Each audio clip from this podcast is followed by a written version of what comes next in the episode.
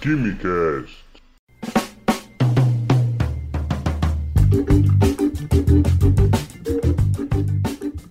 Alô, gênios, apreciadores de Química e Ciências do meu Brasil! Senhoras e senhores, sejam bem-vindas e bem-vindos a mais um Quimicast.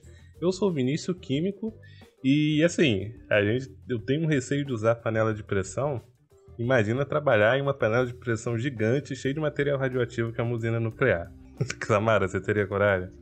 Com certeza que não. não preciso nem pensar duas vezes. Lucas. Cara, jamais. Jamais. é, medos à parte, hoje a gente tem um Quimicast interdisciplinar mais uma vez. Hoje a gente vai falar sobre o acidente de Chernobyl, que completou nesta segunda-feira 35 anos, certo? Aconteceu o acidente em 26 de abril de 1986 datam 26 e 27, enfim.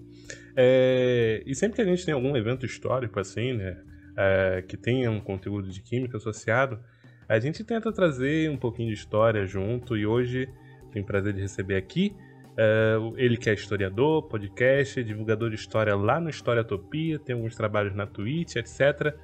E é o Lucas Orquiza. Tudo bem, Lucas? E aí, queridos, tudo bem? Tudo ótimo, sim. Fiquei mega feliz com o convite. E eu acho que é um exemplo, Chernobyl é um exemplo interessante, que tem a ver com física, com química, com geopolítica, com história. Então vai ser só alegria hoje. Dá tudo certo. Só alegria. Uma rede de trocas aqui de, de conteúdos. E com de, de uma maneira descontraída na, na medida, né? Enfim. É, e aqui conosco, ela que já tem.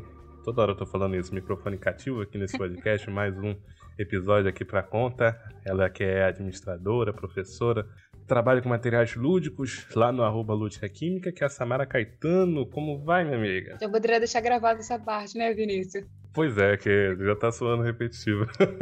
ah, bom, muito obrigada pelo convite. Eu acho que vai render uma conversa muito boa aqui com o Lucas e espero que vocês gostem. Pois bem, pessoal, fica por aí que o episódio está bastante legal, bem informativo. Vai ter curiosidade, vai ter bate-papo sobre a série e alguns assuntos assim introdutórios que podem ser importantes para quem vai prestar vestibular, para quem vai prestar Enem, enfim, e para a cultura geral também.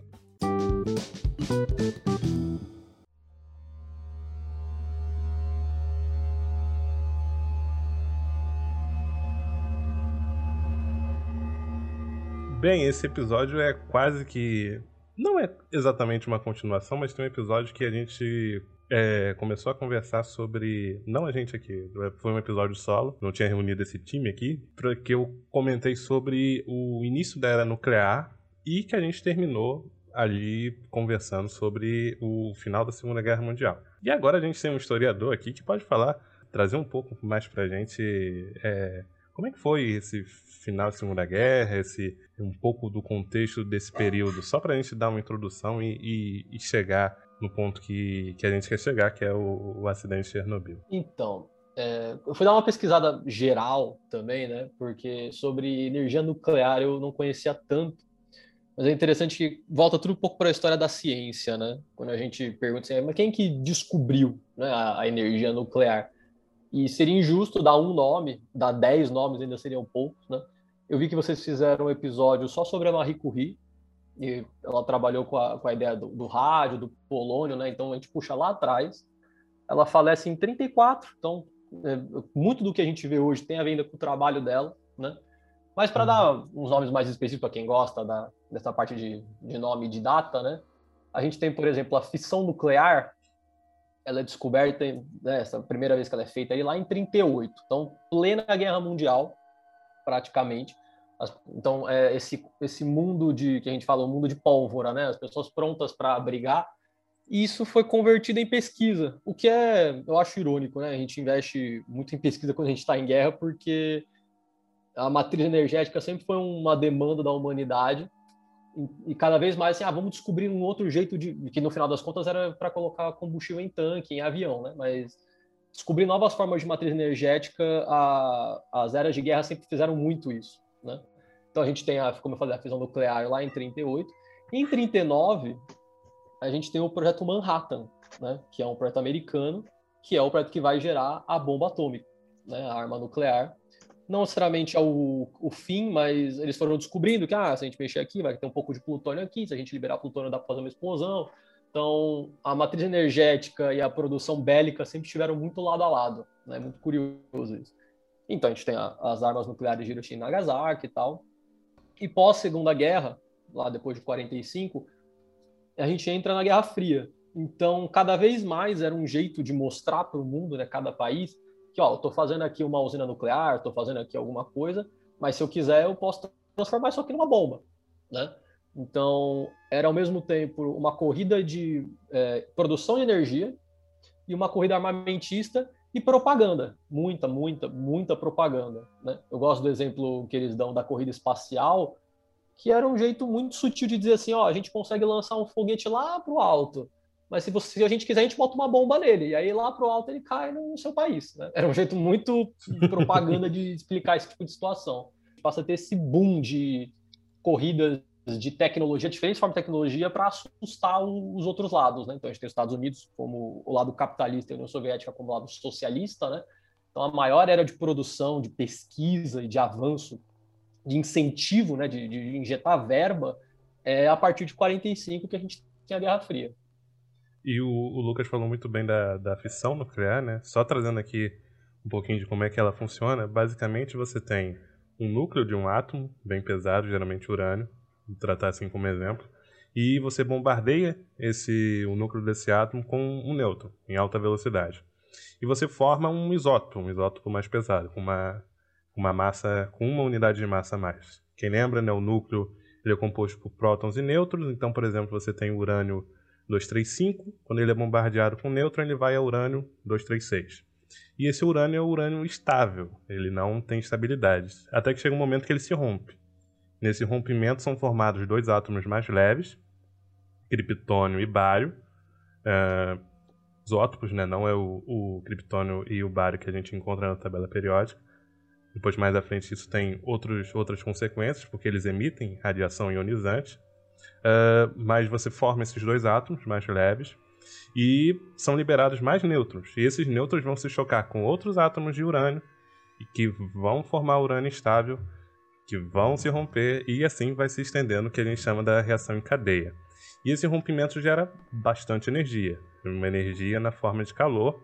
Né? A gente teve todo esse estudo baseado na bomba nuclear para formar uma massa crítica. Né? Basicamente, você montava a bomba né, no, nos voos, no Enola Gay, etc.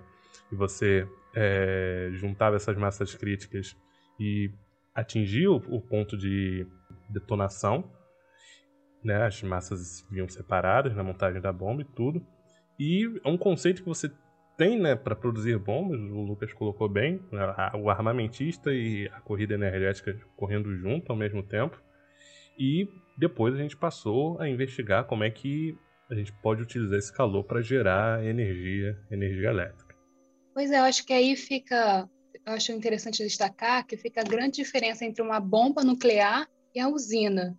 Que na usina a gente usa urânio, como você bem falou, para gerar energia por calor, e isso é bem controlado para que não gere explosão.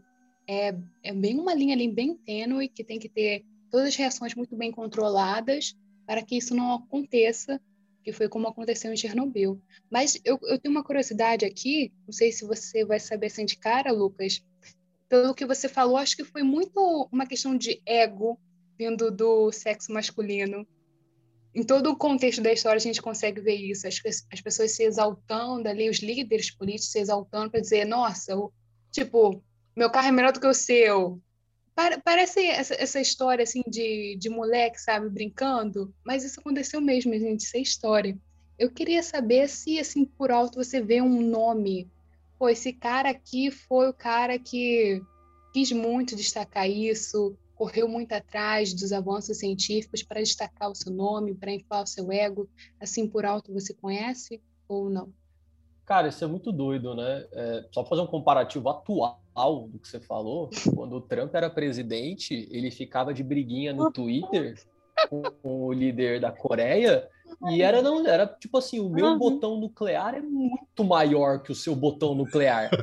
É, é, a gente tá falando de líder mundial, mano. Os caras comparam tamanho, é muito surreal. Então. Discurso do Bolsonaro, vou ter que colocar pólvora, né? Se as pessoas não começarem a, a dialogar, vai ter que começar a vir pólvora. É, ou na saliva ou na pólvora. É. Um negócio desse ele falou. Não, é, então tem esse lance de, de instigar, e parece é. briga de, de condomínio, né? É. é, é se a gente resumir... Assim, Jambalaya. Né? E, mas eu posso é, dar alguns nomes, assim, na União Soviética a gente não tem tantos nomes, né, de, que foram muito chamativos, porque a União Soviética tinha um projeto, vamos dizer assim, é, mais a longo prazo, né? Nos Estados Unidos, a gente teve o Nixon na, na década de 60. O Nixon, ele, o Nixon tem vários problemas, daria para fazer um podcast sobre, a, sobre um mandato dele, não dá para falar só sobre o Nixon. Ele, ele era meio complicado. Mas, entre vários outros pontos, né? Por exemplo, o Nixon ele era contra as drogas, e, o, e, de novo, é uma coisa que dizer que a gente tem isso até hoje, né? O comunista, né? o medo que a ameaça comunista é nuclear, a gente tem que ter uma arma nuclear para a ameaça comunista não atacar a gente. Isso é bem da época do Nixon, que eu acho que é um, é um nome interessante da gente falar. Inclusive, é, tem, tem, um outro exemplo que foi o da crise dos mísseis, que a gente sempre fala, e eu dou a indicação, quem não, não sabe o que é crise dos mísseis, vê X-Men First Class, que é, é, a história do, da crise dos mísseis, né? Que foi o mais próximo que a gente chegou de uma guerra nuclear. Foram as duas potências, é, colocaram mísseis em lugares estratégicos. A União Soviética colocou em Cuba e Cuba colocou na Croácia, que são muito próximos. E aí eles tiveram que fazer uma reunião de emergência, porque a gente chegou muito próximo de uma crise nuclear, né? Então, é quase a, gente chama de Guerra Fria, mas é quase isso. São diversos pequenos conflitos que quase aconteceram, né? A, a Guerra da Coreia, por exemplo, os Estados Unidos apo, apoiam um lado e a União Soviética apoiou outro. Apoio espacial, como eu falei, a gente tem a Guerra do Vietnã. Então, mas é o que você comentou, no final parece, se a gente dá uma simplificada, tem muito a ver com ego, que quando a gente fala de país se traduz em patriotismo, por exemplo, né? Nossa, com medo comunista e por aí vai. É, é, bem mais humano, né? A gente fala de país, a gente abre a, a, o patamar, mas é humano pra caramba. E o inacreditável é um incentivo à ciência, mas não por boas razões, para criar criar armas para combater o inimigo ou trazer mais desastres para outra nação. É, é, o que, que, se passava na cabeça dessas pessoas, né? Mas enfim. o que ainda passa na cabeça de algumas, é, né? É. Não temos resposta para isso, gente. Pois é, não temos. A cabeça humana é muito doida. Mas é, acaba que é, o, o que é de bom uso, né, acaba sendo uma segunda aplicação, né? Quer dizer, por volta assim da, da Primeira Guerra, principalmente, a gente é, tem algumas descobertas da área da química, é, síntese da amônia, etc., pelo Fritz Haber e tudo mais. E aí você, do nada, tem um plot twist que isso passa a ser aplicado como arma química e tudo mais. Também daria um bom podcast falar sobre arma química. Talvez a gente depois dê um, um regresso na história de novo para falar sobre isso.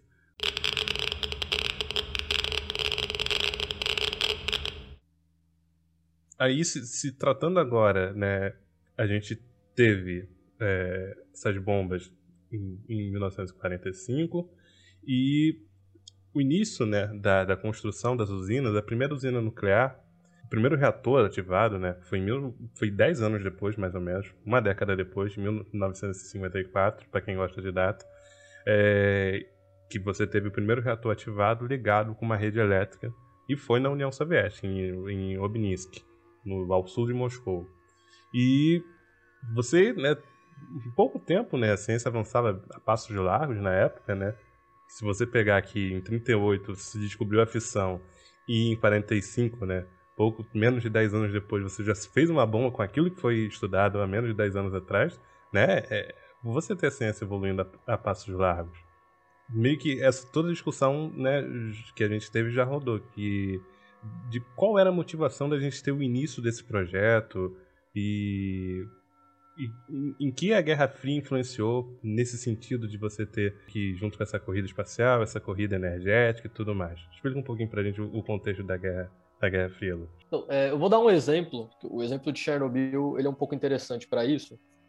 É um dos exemplos, né? Mas construir uma usina hidrelétrica, uma usina nuclear, eles pegavam lugares distantes, apesar de tudo, né? E tem um evento que acontece quando você vai construir coisas de grande porte, que assim, você tem que levar as pessoas para lá, né?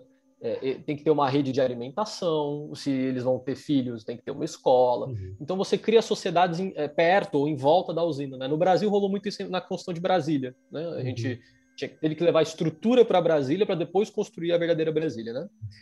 E Chernobyl teve uma situação que o, o nome da, da, usina era Chernobyl, né? mas a cidade próxima, que aí tem nome russo, mas é Pripyat, se eu não me engano, uhum. a pronúncia, vamos dizer assim, né? Uhum. E qual que era um ponto importante, que era uma coisa que os soviéticos tentaram muito mudar? Como a gente falou, a gente olha hoje, até hoje a gente tem medo de usina de, desse tipo de usina nuclear. A gente tem medo do, do conceito de nuclear, é. né? Porque a gente associa a explosões, a acidentes, a, a ogivas nucleares, a gente associa a coisas ruins da humanidade. Né? E, e assim, estamos no Brasil, né? Tem, tem alguns acidentes, mas ninguém nunca atacou a gente com uma bomba. Uhum. O Japão, por exemplo, isso é, é, uma discussão tão difícil, né? Eu falo que o Japão, eles têm um trauma, obviamente, e, por sinal, o Godzilla, ele é uma representação do medo nuclear, né? O conceito de que a, nuclear, a coisa nuclear, né? Que é como se fosse um objeto, vai destruir. E a União Soviética tentou muito tirar esse medo, né? Tentar convencer as pessoas assim, olha, energia nuclear ela é o futuro, ela é muito boa, ela é muito barata, essa ideia. Uhum. Né? Então, justamente, a cidade ficava perto, em parte, ali, para tentar dizer para as pessoas que era seguro. Né? Que, como era uma coisa. Primeiro, de novo, é, no caso da, de Chernobyl, o tipo de usina que tinha, eles conseguiam fazer energia e produzir plutônio. Então, eles tinham essa sacada assim: pô, a gente pode produzir energia fácil, né, barata, conseguir armamento. Uhum. Então era uma propaganda massiva em cima disso. Né? O futuro é nuclear, o ser humano é nuclear, a gente não tem que ter medo, é o átomo, é o ser humano que domina a ciência, esse tipo de papo. Né? Que obviamente é propaganda soviética, porque a Rússia é um lugar muito grande.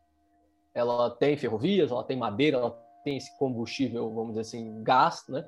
Mas se ela conseguisse dominar e gerar acesso a todo mundo de usinas, ela teria resolvido a matriz energética dela. Ela teria sido outro país, entendeu? Uhum. Então, eram, vamos dizer assim, essas duas linhas, assim, tirar o medo do, do nuclear das pessoas, tirar o medo desse tipo de situação, para ter uma matriz energética, né, vencer todo mundo em uma matriz energética e poder ter arma, né? No final das contas, mostrar para o mundo que puta, a União Soviética venceu a natureza e hoje nada para eles, eles têm energia para fazer qualquer coisa, né? Era muito nessa linha a promoção né, da energia nuclear ela vem muito pautada nas vantagens, né? E às vezes a gente fica nessa fonte de energia, é, qual é a mais vantajosa, qual é a energia limpa, etc.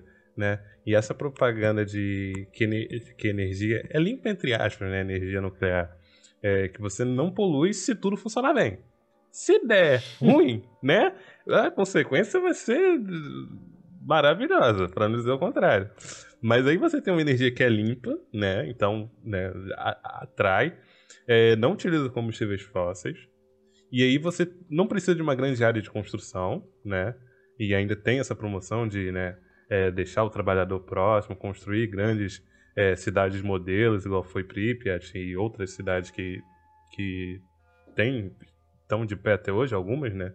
Ao redor de, é, de algumas usinas, né? Que não deu ruim, ainda bem até hoje.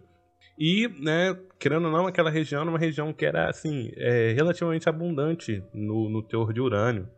Tem boas minas de, de urânio por ali. E esse é um ponto muito, muito interessante, que pode ser vantagem e desvantagem, dependendo do ponto de vista, se você quer paz ou se você quer é, ter uma carta na manga, que é a geração de um resíduo, né? O plutônio é um resíduo do, do processo do reator de fissão, e que ele pode ser utilizado para produzir uma bomba. Fat Man, que caiu sobre Nagasaki, não caiu necessariamente, né, porque ela explodiu a, a menos de um quilômetro do chão. É, mas ela é um resíduo que, além de ter todo o risco elevado, altamente tóxico, meio ambiente, é, meio ambiente, incluindo a gente, né? A gente passa assim de impacto ambiental, pensa uma coisa muito distante, desmatamento, etc. Vai ter uma consequência só futura. Mas no caso de um resíduo de uma usina nuclear, é um impacto direto, assim, porque é um resíduo altamente tóxico.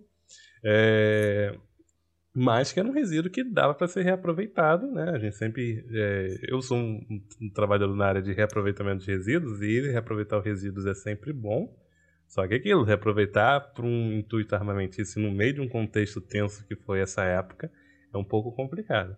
Poxa, mas eu vi que, eu acho que a gente vai trabalhar isso mais a fundo, falando mais diretamente de Chernobyl, mas eu vi que é uma das grandes questões das usinas é o, o resíduo, que ele tem sido entregue no mar, colocado ali bem empacotadinho mais no fundo assim, do oceano, tem colocado em desertos ou em montanhas. Uhum. Se isso não for bem lacrado, corre riscos, obviamente. Sim. Com o decorrer do tempo, é uma tecnologia nova que a gente não sabe daqui a 10, 40 anos. E uma, uma questão que é debatida assim, nas escolas de cara é a questão da poluição térmica dos oceanos e mares, que a usina está sempre ali perto, tem que ter água por perto, e que mexe. Está aquecendo ali a água, e isso mexe. Você tem uma, uma característica de seres vivos que vivem ali pode não viver mais por causa da água. E quem sabe viram uns mutantes aí, a gente, a gente ainda não tem certeza, né? Nada comprovado Quem ainda. sabe brota o Godzilla de baixo, algum, algum réptil É, muta, peixe- como o Lucas falou que brota um Godzilla. Será que o Peixonauta aparece? Peixonauta foi sensação de var. É, eu tenho uma dúvida pro Lucas. Aquela cidade, é Pripyat? Pripyat, é. Como você fala mesmo? Pripyat. É, não sei pronunciar, não. Mas É, eu ouvi A- muito a Pripyat. Pripyat, enfim. Deve ter A um. abandonada lá. Pripyat. Não sei. É, ficou ótimo. Botar Google Tradutor aqui pra falar, pra ver como é que ela fala Pripyat. Pripyat. Pripyat. Eu achei ela, assim, bem maquete. Acho que pela época também é, é impressionante a infra- a infraestrutura. É, você disse que ali foi montado pensando nas pessoas que trabalham, mas vieram, você sabe me dizer se vieram outras pessoas? Ah, vou, vou, vou morar nessa cidade, por que não? Porque ela é muito bem produzida com seus prédios, ela foi construída pensando em trabalhar de conjunto os prédios com a natureza, com bastante árvores, é cidade conhecida pelas rosas, é muito linda. E para aquela época é como se fosse vivesse numa alternativa, numa realidade alternativa. É. Tem uma realidade alternativa para o futuro, sabe? É que em comparação com a- o resto da União Soviética, né? Aquela é uma região muito boa de se morar, né? Era uma região muito boa de se morar. Total, eu fiquei impressionada. Então, sabe me dizer se teve essa pretensão de outras pessoas irem para lá ou só quem trabalhava ali? Então, é, é, é uma viagem, que ela é uma cidade que ela foi construída com esse intuito na década de 70, né? Durou 16 anos a cidade, então foi super pouco, né? Só que o lance é que ela era para ser, a, eu gosto, eu gosto muito da estética dela, por sinal, a arquitetura dela é muito diferente. Uhum. É uma cidade modelo. A ideia original dela, junto, né? Tipo assim, olha como é legal é, pessoas que vão trabalhar em usinas e têm uma vida aqui, entendeu? Então ela, ela tinha escola, ela tinha cinema, ela tinha hospital mega equipado. A, a, a União Soviética investiu muito nela para serem parte, parte da propaganda que eu comentei, do tirar o medo do nuclear das pessoas. A cidade fazia parte dessa propaganda. Só que ela, como eu comentei, ela é, durou 16 anos e, tipo, muita gente que ia para lá era trabalhador, né? Tipo, a, a como é que seria isso? A, a média da idade, né? A idade média do, da, da, população era 28 anos, 26 anos. Então, assim, ia gente muito nova para ter filho e, e, criar uma vida lá, né? E, assim, ela, como ela é uma cidade modelo, imagino que ela deve ter recebido turistas. Acho que talvez pessoas queiram, que acharam interessante e foram morar lá. Mas como ela foi só 15 anos de cidade, deve ter sido pouco. Deve ter sido talvez no comecinho, mas acabou bem rápido isso. Poxa, mas, mas é bonita pra caramba. Né? Foi uma jogada, assim, genial deles, né? Eu vou colocar vocês em um trabalho que é arriscado e tal, vamos passar um pano nisso, né? Mas hum. olha que o modelo disso tudo, né? Nossa, é um grande é. pano mesmo. A galera de Brasília, que foi construir Brasília, só se fudeu. Foi lá, ficou num lugar ruim, e depois que Brasília acabou, ele falou assim, rapaziada, é isso. Se virem. Tira a pessoa da, da identificação, né, do local de origem, né, das raízes e, e faz dessa sacanagem. Eu tenho.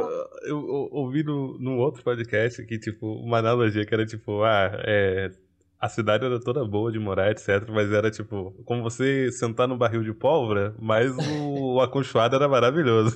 Uma almofadinha. Uma é almofadinha gostosa. A parque de diversão. Era uma loucura, cara. Sim. Tem as ruínas hoje em dia que a gente vê, né? Virou turismo, etc e tal. É, tinha uma estrutura legal, parquinhos. Não sei, 16 anos, né? Não deu tempo de ruir, né? É, pra ver se a gente tinha infraestrutura, etc e tal. Mas enfim, era uma cidade modelo, como bem é, comentado, e ela foi replicada em, em algumas regiões. Pô, tem uma deve ter uma energia louca naquela, naquela, naquela cidade, fora a radioatividade, é claro. Eu vi num documentário. Talvez seja isso, né, gente? Eu Talvez seja isso. Deve ser. Eu vi no documentário que atualmente ela está fechada e tem guardas para ali, porque você não pode ir para a área. Mas tem algumas pessoas, principalmente jovens, que eles decidem ir, então eles são um grupo chamado de stalkers, que eles juntam-se em grupo ou apenas uma pessoa mesmo, eles caminham entre a, entre a floresta, são 30 quilômetros até chegar na usina, correndo todo o risco da radioatividade, animais ferozes que tem atualmente lá. Fora todo esse perigo, eles insistem lá. E teve um menino que falou que foi 50 vezes que fez essa caminhada que ele, ele fala que vai para lá, ele gosta muito de ver a Cidade Fantasma. É um, é um bagulho muito doido, gente. Foi um, é um documentário que está no Amazon, Amazon. E, nossa, o que, que, tem em Chernobyl, né? Que energia é essa? Tem um pouco desse, desse, desse misticismo em você, né, em locais de tragédia, sei lá. Tem um lance com cidade fantasma, um conceito que, que chama atenção, eu acho, né? Uhum. Poxa, mas cidade fantasma eu entendo. A gente visitar uma cidadezinha assim louca, assim, de, de áreas pequenas, mas uma área com, tá com um extremo grau ainda de radioatividade com animais ferozes, é, é, é meio loucura, né, gente? é meio loucura.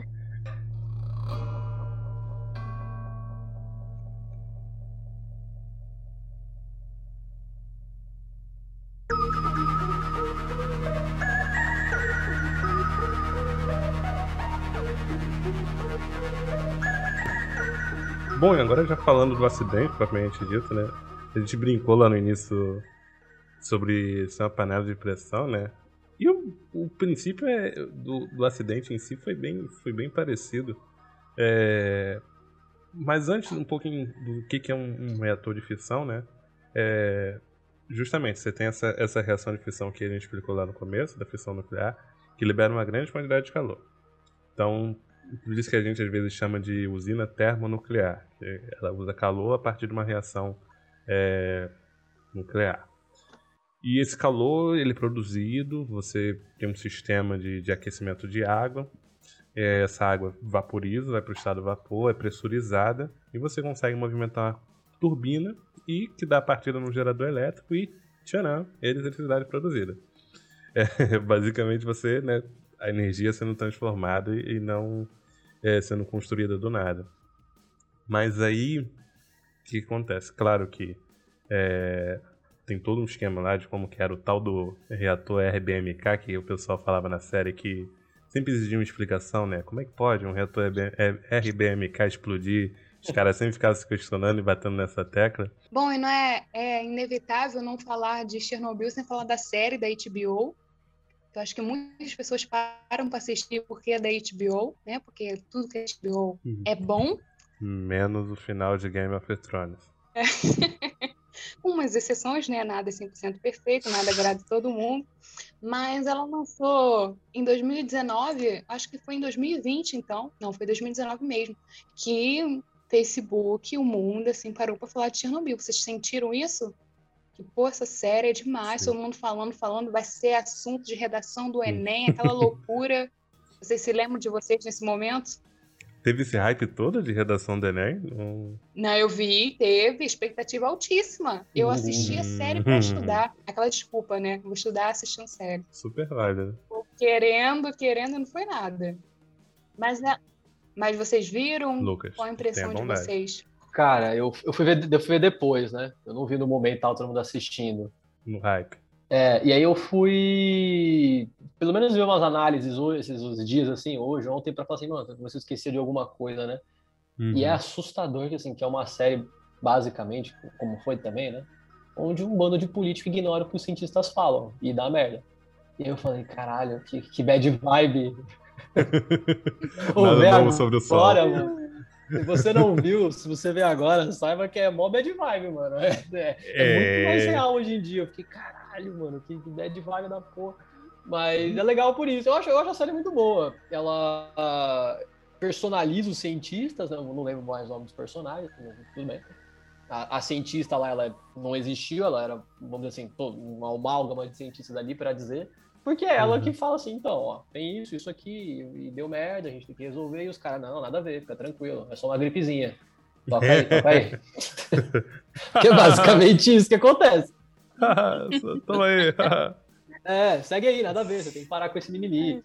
A, é. a única, a única a economia coisa... não pode parar, a economia soviética é, não pode entendeu? parar. A única, não é um problema, é um detalhe que eu diria assim, e no final das contas é uma série americana, então acaba sendo soft power, né? acaba sendo um pouco de propaganda americana. Eu, eu sinto uhum. que em uhum. alguns momentos eles dão a entender, tipo assim, ah, isso aqui é claramente um problema de uma ditadura comunista, né? Não aconteceria na terra da democracia. É, eu sinto que tem, é, eu acho sutil, mas tem isso para mim um pouco. E assim, eu sei que vocês já fizeram o episódio do Césio 137, aconteceu no Brasil, entendeu? Assim, é um é um episódio assim, de descaso à população, uhum. de, de várias situações ali que não podiam ter acontecido e aconteceram. E depois as pessoas falaram, ah, aconteceu, fazer o quê, né? O governo vacilou e segue. E assim, vivimos uma democracia naquele momento, né? Acho que o Brasil nunca foi comunista, até onde eu me lembro, apesar das pessoas discordarem disso também. Mas, tirando esse detalhezinho, assim, eu acho a série muito boa. É, é, é pequena, né? Tem cinco episódios. Eu, eu gosto muito da estética da série, eu acho que ela revive muito bem o ar que, que, que tem da época. E ela é didática. Ela é, eu falei, não tem nada de química Total. e física. Para mim, eu, eu sei até o ensino médio ali, depois eu, eu parei. E ele se dá o trabalho de sentar e falar assim: não, ó, é isso aqui, isso aqui, isso aqui, explodiu por causa disso, e aí nós vamos usar esse tipo de coisa para resolver, porque vai acontecer isso, isso, isso. Ele, ele, usa os políticos, que são leigos no assunto, né, para explicar as coisas para o público. Então, a série é muito boa, eu recomendo de verdade. Mas vai sabendo que é bad vibe hoje em dia. Foi muito de brincar com a sorte e sem nem pensar nas consequências que foi paga aí com milhares de vidas. No último episódio da série, temos o júri com os responsáveis pela mina e o esclarecimento sobre o que ocorreu devidamente naquele dia. Aí seria cômico se não fosse trágico.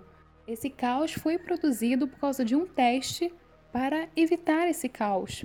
Ele consistia em determinar o tempo determinado que as turbinas eram capazes de reiniciar após uma queda abrupta de energia. Embora os responsáveis pela usina estivessem sofrendo pressão para dar resultados, nada justifica o que ocorreu naquela noite. Eles tentaram fazer o teste no dia 25, mas não conseguiram. Então, na troca de turnos em meia-noite, no dia 26, eles fizeram com o pessoal que não sabia o que ia acontecer, não se prepararam para isso. Tanto o pessoal que estavam ali tomando conta, manejando o reator, tanto as pessoas nas outras áreas da usina. Ninguém sabia. E ninguém estava preparado para isso. Uma dessas pessoas era um jovem de 25 anos que estava no trabalho apenas quatro meses. Aí encaramos o grande porém de Chernobyl é que no processo de fissão do urânio conseguimos o xenônio, que ele é falado como um veneno ali na série.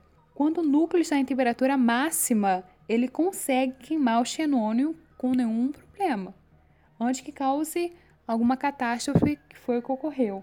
Mas por estar mais de 10 horas em temperatura baixa, por ter tentado fazer o teste de tarde e eles não mexeram na temperatura, tentaram para isso abaixar a temperatura e ficou em temperatura abaixo do normal ele está produzindo xenônio. Então, de noite, já tinha uma quantidade grande do material. E pela persistência da temperatura baixa, criando um volume enorme de xenônio, isso mexe com o equilíbrio. Então, não importa se está tá tentando equilibrar ali em cima, porque você já tem um produto enorme embaixo que vai acabar com tudo, entende? O ideal era trazer a energia ao máximo novamente num período aí de 24 horas, aumentando gradualmente, porque eles viram que deu ruim, não conseguiram. Mas aí o responsável pediu para que eles insistissem. Não, vamos fazer o teste.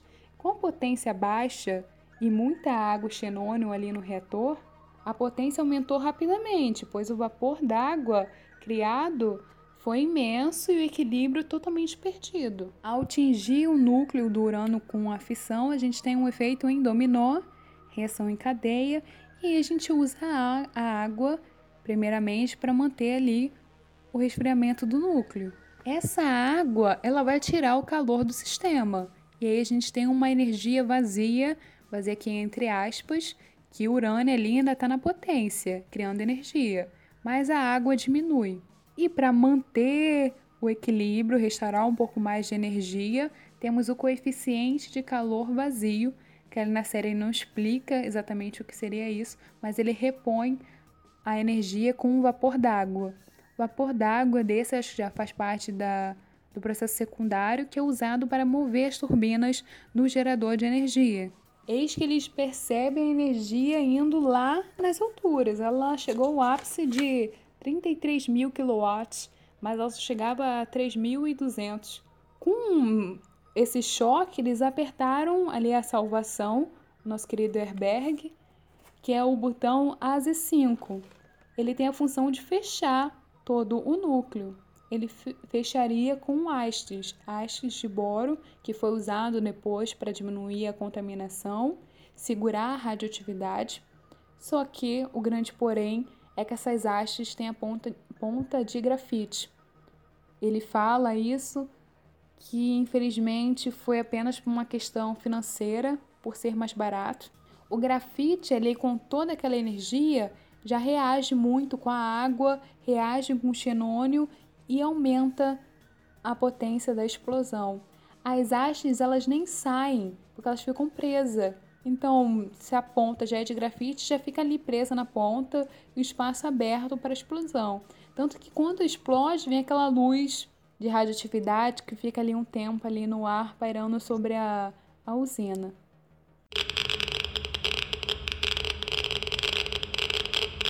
Foi um teste, deu ruim, o pessoal não estava capacitado para fazer esse teste, jornada exaustiva eventualmente, etc e tal. E aí, né, soa-se o alarme de negacionistas, alguns cientistas até negacionistas no próprio na própria usina. E aí, o que a gente já comentou um pouco do trato do, dos burocratas, dos políticos frente a um incidente. O incidente demorou a ser relatado e tudo mais, né? Como é que foi um pouco dessa, dessa queria saber um pouco como é que foi de, dessa relação. A, a, série até mostra um pouco da, da negligência um pouco dos cientistas frente a dos cientistas não, dos, dos políticos frente ao, ao, ocorrido. Você acha que foi um sentimento assim, se a gente não assumir, não aconteceu? É. Não, mas é, é um pouco nessa onda mesmo. É, é uma mistura de várias coisas, né? É, seria assumir um erro. E a, a gente está em 86, a gente está no final da Guerra Fria, né? A União Soviética uhum. já estava um pouco capenga, assim, já tem o Gorbachev, já tem várias coisas para o final da, dessa era.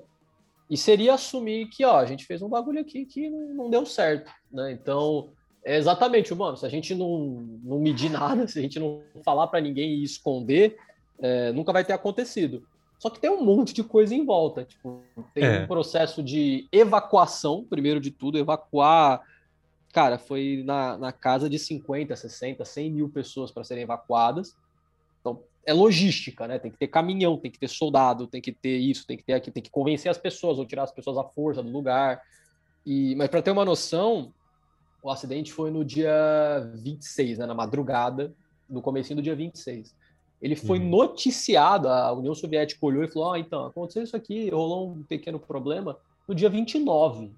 O mundo está assustado. O acidente nuclear na União Soviética é o mais grave da história. A própria União Soviética reconheceu hoje que é uma catástrofe.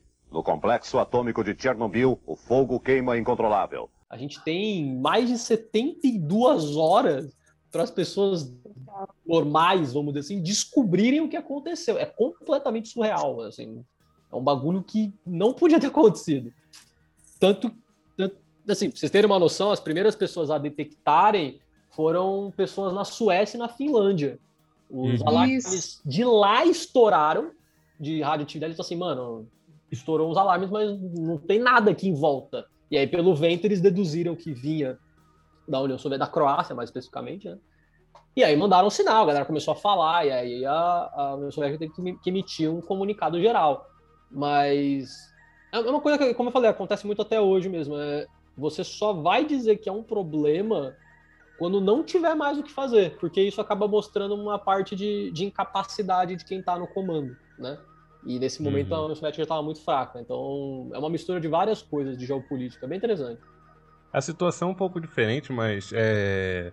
dá para tentar associar um pouquinho quando surgiu a síndrome respiratória aguda grave que conhecemos hoje em dia como Covid em Wuhan, que a China teve aquela polêmica, a China demorou a falar, Sim. não demorou. É, quase é interessante, né? A China fez isso, a China chegou a esconder né, algumas informações. É, Para quem não lembra muito da época também, o Donald Trump, na época, ele falou durante um bom tempo que não ia chegar, primeiro que não ia chegar, né? Do lado do mundo ia chegar, e quando chegasse não era nada. E na Inglaterra rolou muito isso de não vai acontecer nada, aí aconteceu. Eles, não, então, aconteceu, mas a gente vai fazer o lance de, de manada ali, de, então a galera vai se infectar e vai dar certo. Aí, aí isso não resolveu. Uhum. Não, não, agora é sério, agora é sério, agora a gente vai ter que, que resolver isso aqui, porque, porque é É. Mas é um. É, nunca, e isso é uma coisa de geopolítica mesmo, né? nunca com um país assume que tá na merda. Nunca. Né? Brasil, né? quase 400 mil mortos e até agora não sumiu nada. Sim. Ah. É, é, um, é um, eu não vou dizer que é o ideal, assim, um problema de geopolítica, né? O país não. Às vezes isso seria bom, porque isso abre, inclusive, ajuda humanitária, tem países que já fizeram. Normalmente não é o país, né? Quando algum, alguma militância do país, como no Egito aconteceu, né? Eles conseguiram denunciar os problemas do Egito e aí abriu um pouco para a ajuda humanitária. A Palestina, isso rola bastante também, mas quem está no poder nunca vai assumir que fez merda, ou que está numa situação crítica, porque isso é um sinal de fraqueza na política, né? Uhum. Mas é, é, fica, no, fica no ar a questão da ética, né? Sim. Quantas vidas devem ser pagas por causa da sua omissão, você não querer assumir seus BO, né? A palavra é omissão, é exatamente isso. É, aconteceu e não, vamos fingir que não aconteceu. O, uhum. Vocês já tinham comentado, os é, teve durante os anos seguintes foi uma, uma luta para tentar resolver Chernobyl, né? De enterrar coisa e ver qual é o perímetro viável, foram movidas mais de 600 mil pessoas. E é aquilo, tipo, ó, é um trabalho que você vai perder aí uns anos de vida, entre alguns anos de vida ou você morre semana que vem. E milhares é. de pessoas foram mobilizadas para enterrar, jogar produtos debaixo da terra e tentar resolver o que cercar a área, né? Abater animais que podiam ter radioatividade e fugir. Então, e isso uhum. revive o medo que eu falei, aquele medo do nuclear né? Que recentemente, recentemente entre aspas, né? Mas a gente teve Fukushima em 2011, que as pessoas passam a rediscutir isso e passam a votar em deputados e, e líderes que não querem energia nuclear, né? Então, o medo social do nuclear gera consequências para a gente avançar ou não nessa área energética, né? Porque Chernobyl foi o caso mais conhecido, um, fa um fato muito histórico, por toda essa repercussão, embora ignorada, né? Não se sabe a quantidade de pessoas que morreram, dá para dizer, ah, peguei câncer por causa da radiação obtida e morreu, não, isso não é detectado. Acho que ele, ele se responsabilizar por 31, 31 mortes, sendo que ultrapassou 90 mil, é, é muito complicado. Mas no Japão já teve casos com de problemas com, com a usina por causa de terremotos, já tivemos na nos Estados Unidos também é, que é uma, é três mortes, isso é abafado. O risco que as usinas trazem é real. As pessoas têm, têm medo, é normal. Por causa da negligência dos seus superiores que não querem fazer as coisas direitinho, é, é muito complicado, né? Você soube, assim, de um outro grande caso para poder falar para gente? Eu, eu vou dar um exemplo para a gente não ficar tanto na bad vibe, né? O exemplo do, da Fukushima é, é tudo que deveria ter acontecido depois, que não, né, que não deveria ter acontecido a explosão. Mas a, a, o Japão, como eu falei, tem esse trauma histórico, né? Eles já não gostam, existe uma opção popular para usinas ali. E quando aconteceu, foi amplamente notificado no, no momento seguinte. Eles abriram uma área de contenção três vezes maior do que era necessário, tem toda uma discussão. E o, o, óbvio, assim, que a gente não fala, mas É, as pessoas que, estão, que são mobilizadas têm que ter uma assistência, tem que ter um lugar para morar, tem que ter um outro emprego, tem, você está remanejando centenas de pessoas, né? Então, é um exemplo que eu acho que é bom de como lidar com esse tipo de coisa que não deveria acontecer, mas acontece. Mas eu, é, que não é um, um acidente de usina, né? Mas o caso do Brasil eu acho que é mega emblemático, que é um caso muito de descaso, né? A gente não, não era uma usina, foi um lance de hospitalar ali, e a gente tentou abafar na época, pra caramba também, de notícias e tal, diminuir. E se eu não me engano, aí eu, eu imagino que vocês devem lembrar mais, mas eu acho que foi o maior acidente que a gente teve relacionado a isso no Brasil. É, o maior acidente fora de usina. É, é. então. E, é, é, mas é, tem muito a ver com descaso e, e geopolítica. É, é, muito curioso isso, mas que no final a gente está colocando vidas em xeque em torno desse tipo de situação, né? Sim. Tem podcast sobre, né, Vinícius? Tem, tem um podcast sobre, sobre o acidente do Césio, que foi um, um pouco nessa época também, né? Então, tipo, o conhecimento para a população geral era um pouco difuso, inexistente, enfim. Hoje em dia, se você pergunta de radiação, as pessoas, tipo, podem falar de raio-x, de micro-ondas, apesar de estar errado. Tá errado em partes, né? Tipo, ah, não, não come comida do micro-ondas que, que, que, dá câncer. Enfim. Só explicando para quem é, caiu aqui. É, a gente tem uma coisa que chama de comprimento de onda, da onda eletromagnética, da onda da radiação. E é uma onda muito comprida que dê para entrar na sua célula e prejudicar o seu material genético a ponto de gerar um câncer. Então, é, em comparação com essas radiações de raio-x, que a gente chama de radiação ionizante, ela é bem pequenininha, capaz de entrar na nossa célula e atacar o nosso DNA. Enfim, coisa que a vacina não faz, atacar o DNA, entre outras coisas. Já deixando aqui a emenda, tomem vacinas. Enfim. Cada, cada área tem a sua terra plana, né? Impressionante. Exatamente. Todo mundo tem um B.O. para resolver na ciência. Exatamente. Mas o que eu queria dizer é que, por mais que tenha sido horrível, catastrófico, meio que tinha, tinha acontecer ou em algum momento ia acontecer. E acontecendo, isso vai parecer um discurso doido, mas acontecendo, isso serviu para um, uma série de precauções, por exemplo. Se não existisse Chernobyl e o incidente de Fukushima fosse o primeiro que acontecesse, talvez pessoal não teria tanto cuidado quanto teve, tendo em vista, né, todo o reflexo, todas as consequências de Chernobyl teve. Então, é um exemplo ruim, é um exemplo ruim, mas que serve como lição, como uma lição é, ruim, né? Uma lição na base da dor, para você, né, não repetir os erros, para você ter mais cuidado, etc. E não simplesmente negar assim, igual tem uma onda, ah, ainda mais depois de Fukushima, como o Lucas comentou, tem assim essa questão Europa, alguns pessoal, algum pessoal assim tá, não, energia nuclear não, dá problema, não sei o quê. E fica um pouco, né, com preconceito, mas assim, é só fazer tudo certinho, é só fazer tudo certinho. É trivial? Eu trabalharia lá? Não, mas é só fazer tudo certinho. Por escolha, né, Vinícius? Você é, por escolha. Coisa. Poxa, eu posso ficar numa sala de aula de boa, ou então num, sei lá, num laboratório mais salubre, tranquilo, mas não. Usina nuclear, não. Pois é, é, você falou de um ponto que eu acho interessante, que se ocorresse talvez só no Japão, poderia aumentar o xenofobismo e ah, aconteceu no Japão por causa do terremoto, por causa da, da situação onde se encontra o país e tal, tal, tal. Poderia, poderia aumentar esse preconceito e talvez eles iam passar pano e nah, desconsiderar ou, ou ficar alarmados no momento e depois deixar para lá que ah, é, é, mais um nada, sabe? Sim, uhum. eu, eu levo num sentido, eu acho que totalmente com o Vinícius, assim, é, é horrível, eu acho que é uma coisa que não pode acontecer e a gente conseguiu lembrar disso. Depois a gente tem a, Associação Mundial dos Operadores Nucleares, que é um órgão que tenta né, ter parâmetros e tem, é isso, tentar levar o que a gente fez de errado ali para não se repetir o caso do Japão, onde nenhum museu nuclear deveria explodir. Mas quando acontece, a gente tentar lidar com isso com responsabilidade social, com responsabilidade humanitária, né? E que para uhum. não que não aconteça nunca mais. É horrível, a gente tenta aprender as lições com isso e, e não repetir como humanidade. Então, para terminar uma, uma vibe gostosa, vamos dizer assim, uma vibe de educativa. sim, sim. Tem que aprender do erro, né? De algum jeito.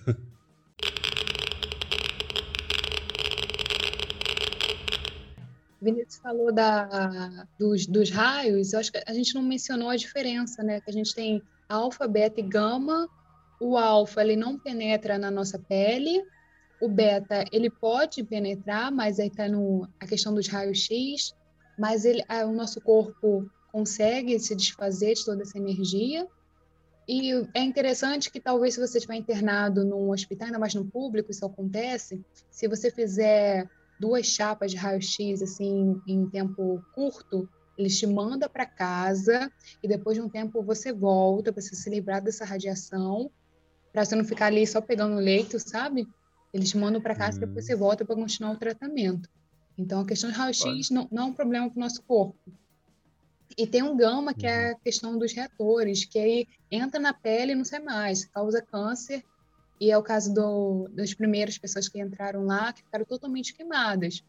Aquela cena, uhum. gente, dos bombeiros é muito impressionante, porque eles entram normais, todo mundo falando, rindo, brincando, e o corpo fica numa decadência assim, irreconhecível mesmo. É, é, é uhum. feio mas aconteceu.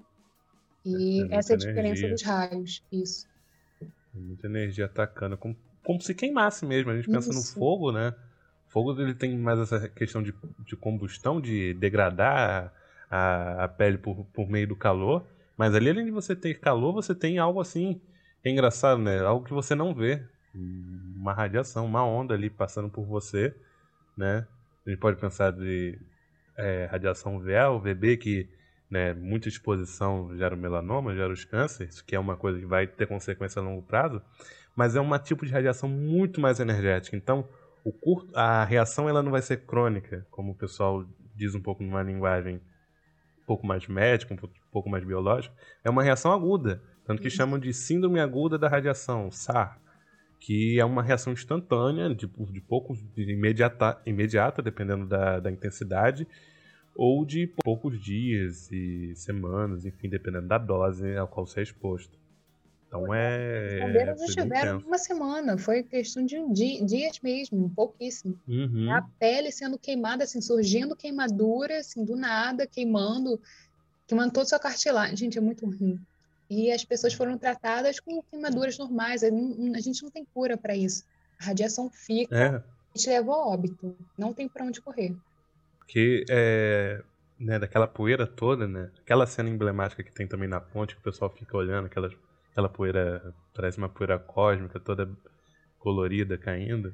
É, aquilo é material radioativo, como eu comentei, é, alguns dos, dos subprodutos né, da, da, da fissão acabam emitindo radiação ionizante, radiação gama, principalmente. E essa radiação, né, você vai ficar primeiro com esse material radioativo na, na, em contato com a pele e liberando essa radiação. E tem o que a gente chama do ciclo de meia-vida, né, que é bem curto. E esse ciclo de, de meia-vida, sendo curto, né, a intensidade liberada ao longo do tempo é bem alta, é bem intensa.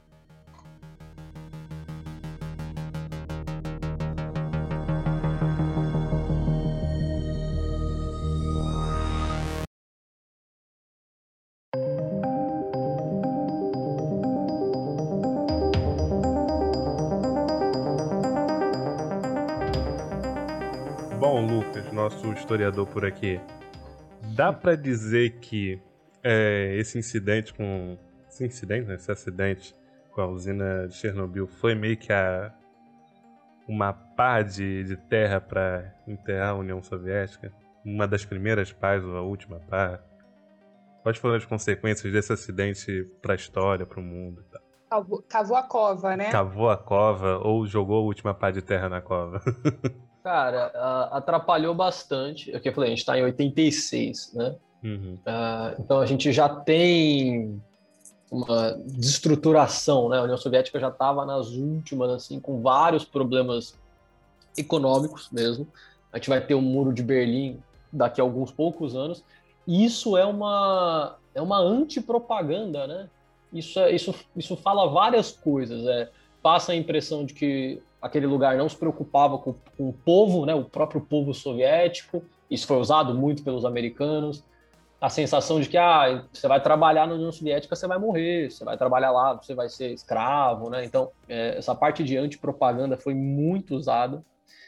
E, e é, uma, é uma lástima na história, no final das contas. Né? Tanto que a gente não esquece. A gente está aqui uhum. hoje fazendo um programa de, do aniversário, né? Só, só sobre esse tipo de evento, né? Então, o, Gorb, falei, o Gorbachev já estava na ativa também para falar da reabertura da União Soviética e abrir o, o, mercado capital.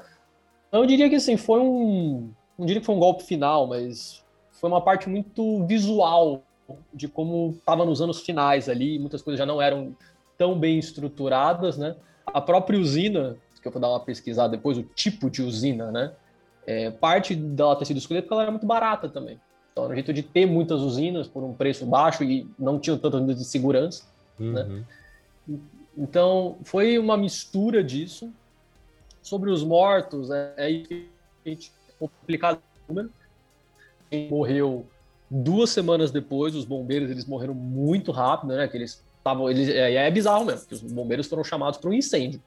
Eles chutavam coisa radioativa ali para apagar o fogo. Então eles morreram muito rápido. Tem pessoas que estão vivas, então tem gente que participou da situação, muito próximo por sinal, e, está vivo até hoje, aparentemente bem, né? Uhum. Então é, é o foda isso, tipo, o número de mortos vai entre 39 e 90 mil. É, um desvio padrão desgraçado. É, entendeu? E então varia muito. A União Soviética, se não me engano, até hoje, né, os, os, a Rússia, né, mas os arquivos oficiais dão um número muito baixo porque eles só consideram os mortos diretos. Né? Uhum. Então, só, só morreu queimada. Teve gente que morreu no ato da explosão, uma pessoa que estava lá morreu. Né? Então, uma coisa muito do momento. Mas é, é uma discussão é, tem, tem um pouco, a gente não, não existe isso lá, né, nesse sentido, mas é um trabalho da comissão da verdade deles, vamos dizer assim, né? Uhum. Como fazer para trabalhar isso? Você meio que não tem muito como provar que a pessoa pegou um câncer por causa disso, né? É um pouco difícil.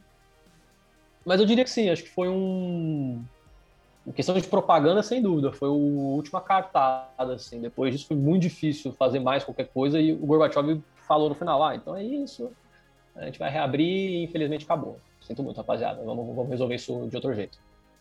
E, é, e assim, se pegar até hoje, eu não, não de que de cor eu não sei, mas tem a, a, série Chernobyl, né?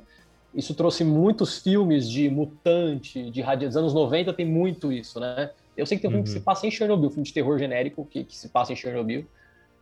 E reavivar essa pegada que eu falei. O Godzilla ele tem um estouro nos anos 90 de novo, por sinal, tem um monte de filme ruim do Godzilla nos anos 90 muito dessa pegada do nuclear, né? E eu, eu, acho curioso, porque é uma coisa, como vocês falaram, é, tem, tem dois lados. Ou a gente, todo mundo tem medo, né? Eu nunca trabalharia lá, e Deus me livre. E eu conheci uma galera que defende pra caramba, fala, não, o Brasil tem que ter, e é um futuro, tem que ter pra caramba, vai resolver tudo. Então é, é curioso, é, é bem de ponto de vista de propaganda em torno disso. Pois é, as pessoas tendem a ser é, tudo nada, né? Ainda mais questões de futuro, assim, um país, é, nossa, isso aqui é a solução, esse é o cara, não, e, é isso. E usina nuclear é tudo ou nada mesmo. É, é, é literalmente 8 ou 80.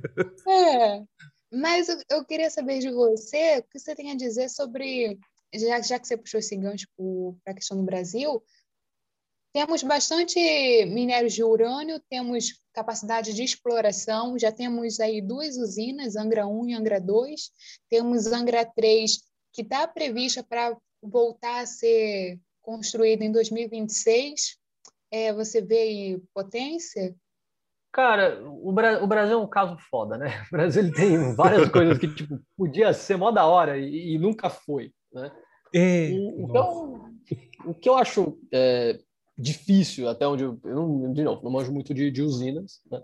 Mas o que dá a entender assim, usina nuclear é uma coisa muito cara, até onde eu entendi. Não adianta você fazer para tipo, ah, daqui a um tempo a gente desiste e a gente, sei lá, faz outra coisa e dane-se, né? É uma coisa que exige uma manutenção, exige um processo. E eu não vejo isso muito no Brasil. Parece que uma época a gente falou, não, vamos lá, a gente construiu o Angra 1 e foi mó da hora, e depois, ah, não, não, esquece. O lance, na verdade, era hidrelétrica. E aí a uhum. gente volta a cada uns oito anos alguém fala que tem que ter uma usina, mas eu diria que teria que ter um plano muito a longo prazo para isso ser funcional no Brasil, né? A gente tem. O que não, o que não falta é fonte de energia aqui, né? Só que a gente parece que cada hora a gente inventa uma coisa. Então, um dia que falta foco. Uhum. Pois é. E você? Mas, vou, vou repassar a pergunta.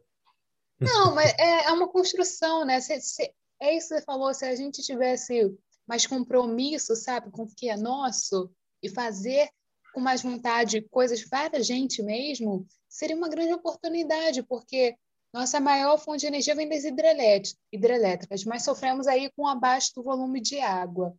Energia Sim. eólica não é muito é, produzida aqui. Então, a nossa situação está ficando bem complicada. A longo prazo. Apesar da gente ter um litoral gigante, a gente não tem energia eólica, né? Pois é. Note bem. E a hidrelétrica tem toda aquele pro problemática de grandes áreas, alagamento de áreas, é, desapropriação de terras indígenas, enfim. Isso, entra numa seara muito complicada. A gente precisa de mais compromissos, porque a hidrelétrica ela também é cara para fazer, então, é, não se compara com a com a nuclear, mas assim a longo prazo a quantidade de energia que ela ia nos proporcionar ia, ia ser um, um super investimento para o futuro. Agora a gente vai ter que pagar um dinheirão. É, Rio de Janeiro quebrado é, é complicado. Uhum. é muito complicado. Mas para o futuro, trazendo novamente essa questão de compromisso com, com a gente, sabe? Fazer para a gente. Pô, ia ser tudo no Brasil, né? Se a gente fizesse para a gente. É triste.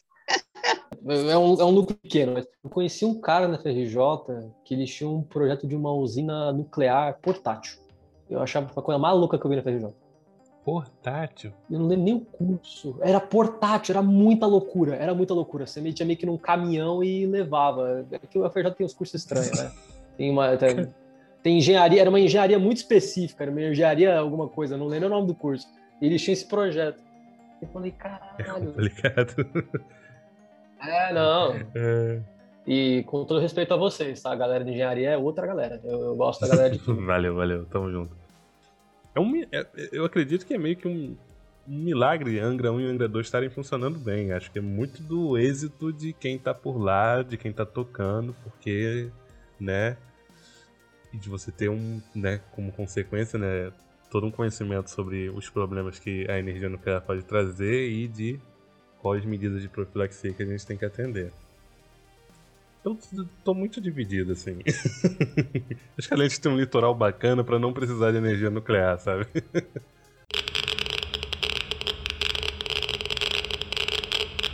e o turismo, vocês iriam para lá?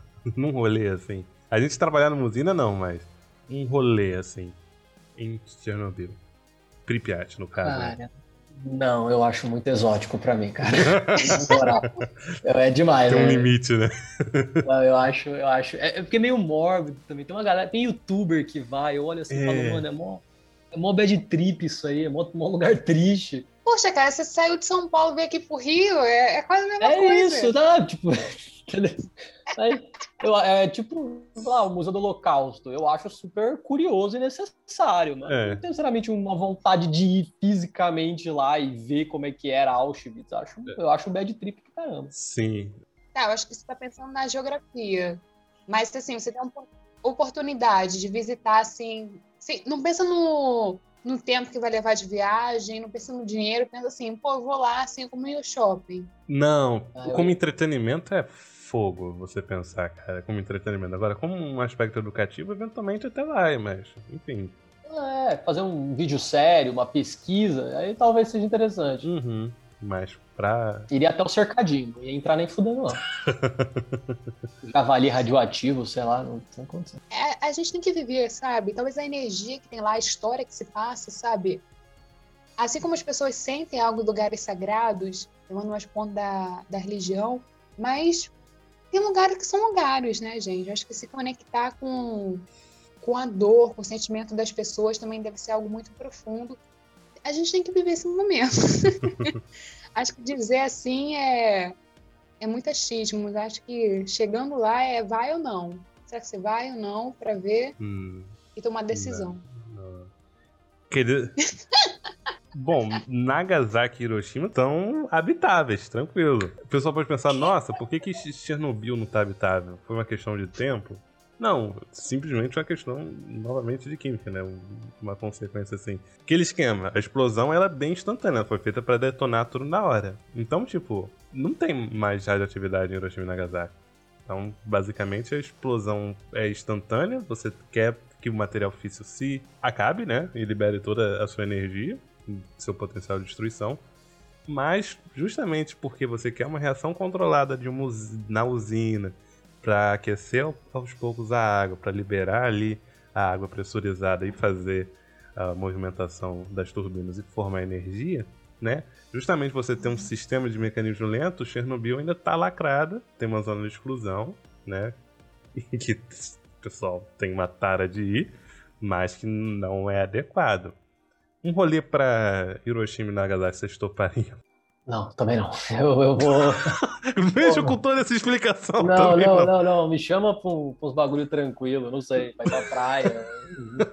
Uma coisa na moda. Tu... Pro Egito, Pro Egito, turismo radical, assim, eu, eu, acho que não é a minha. Pô, mas nem é tão radical. Tá uma cidade normal, assim. Chegou a ver fotos, olha fotos, dá um Google e vê algumas fotos de Hiroshima e Nagasaki hoje. Tá uma cidade top. São cidades top. Cidade top. É... Samara, você iria? Cara, eu iria. Com dinheiro a gente vai. No momento de pandemia a gente compra qualquer coisa. Se alguém pagar. Não, gente... se, alguém, se alguém pagar, rola. Agora eu tenho que fazer uma vaquinha pra ir, é complicado. Pois é, mas eu acredito que talvez o Lucas mude de opinião quando chegar assim, sentindo a energia do local, cara. Acho que de... é, é isso que você estava falando o tempo todo, cara. Aquela questão do medo. Mas se você chegasse ali, não que eu seja super corajosa nem nada disso, mas por pensar e acreditar que a emoção, assim, do momento, do local, tem muito a dizer. Uhum. Você estuda, você estudou história, você leu muito da história, mas, assim, viver um pouco da história é, é único, né? Como, como eu quero ir para o Japão um dia da minha vida. Queria, antes de morrer, eu quero ir para o Japão. Como historiador, eu, eu, tentaria Hiroshima e Nagasaki. Ver até, se, dá, se der para entrar de boa assim, eu tentaria. É sorte. Aê, conseguimos. Me, uma hora e meia vocês me convenceram, parabéns. Sabia. Queria agradecer demais pela participação de vocês. Lucas, contribuiu demais, foi bem massa. Espero que vocês tenham gostado e tudo mais. Uma mensagem final Pô. aí para o pessoal. Pô, queridos, eu adorei. É, acho que a galera, a maioria de química também, então obrigado por terem recebido um historiador. Acho que é uma coisa essencial e do, do caramba. Assim, eu gosto muito de trabalhar com outros professores.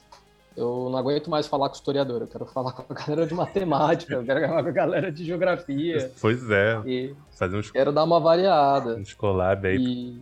Ah, pô, vamos, vamos fazer mais. Se você é fã, manda e-mail aí, enche o saco deles que eu volto. Fala, pô, adorei o maluco lá de história, chama ele mais, a gente faz. Faço 10 episódios, não tem problema não. Eu me diverti, venho sempre, gente. Obrigado mesmo.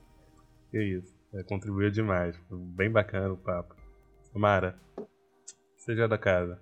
Cara, mensagem que eu tenho para vocês é, é isso, a gente parar para estudar um pouco a história das ciências, tem muita coisa acontecendo no presente que aconteceu no passado. A gente tem que estudar, entender essa grande fofoca para não cometer os, grandes, os, os mesmos erros, né? Entender para também se desenvolver e trazer um novo olhar, vir com, com nova mentalidade. Acredito que vocês, jovens, estão no, nos ouvindo, jovem de espírito, né? Se você quer ser jovem, é só botar isso na sua cabeça. É ter essa mentalidade de estudar para para vir com novas ideias, porque a mesmice aí a gente já, já, já viu. Ah, obrigado. Tô aqui para próximo. Não há de quê. Bom, pessoal, muito obrigado a você que chegou até aqui, pela sua, pela sua audiência, pela sua paciência. Muito obrigado por tudo. Gostaram? Chamem. Pera aí, pera aí, Lucas. Vou ganhar onde o pessoal pode te achar pra saber mais de assuntos de ah, história. Tá. Que isso, não, ia passar batido, não. Vou fazer. Um jabá, Vou fazer um post conjunto depois. Mas não, show, tranquilo. Show. Gente, é, sou o Lucas, o História Topia, né? Tem, se você quiser, tem até Facebook. Chega lá e fala assim: Ô, oh, ia ser mó doideira. Tem alguém no Facebook e fala: Ô, oh, eu cheguei por causa do podcast de Química. Mas tem Facebook, tem Twitter também, tem Instagram. O Instagram eu acho que é o melhor, que lá eu tenho todas as outras redes. E eu faço de vez em quando coisas na Twitch, tô me arriscando de vez em quando. Falo de história também, de cultura pop. No Twitch eu dou uma variada. E é isso. Estamos sempre lá. Os links tanto da Lúdica Química da Samara, tanto do Lucas vão estar aqui na descrição. Mais uma vez, muito obrigado a todos e até a próxima. Tchau, pessoal. Tchau!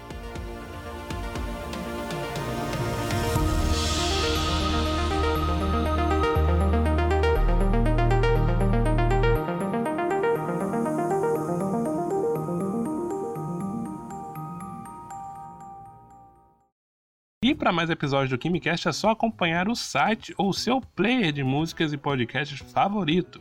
Acompanhe nas redes sociais para saber sempre que sair um episódio novo e a gente está divulgando por lá. Dúvidas, algo a acrescentar, caneladas, sugestões de temas, é só entrar em contato nas redes sociais ou por e-mail. Um grande abraço a todos e até a próxima!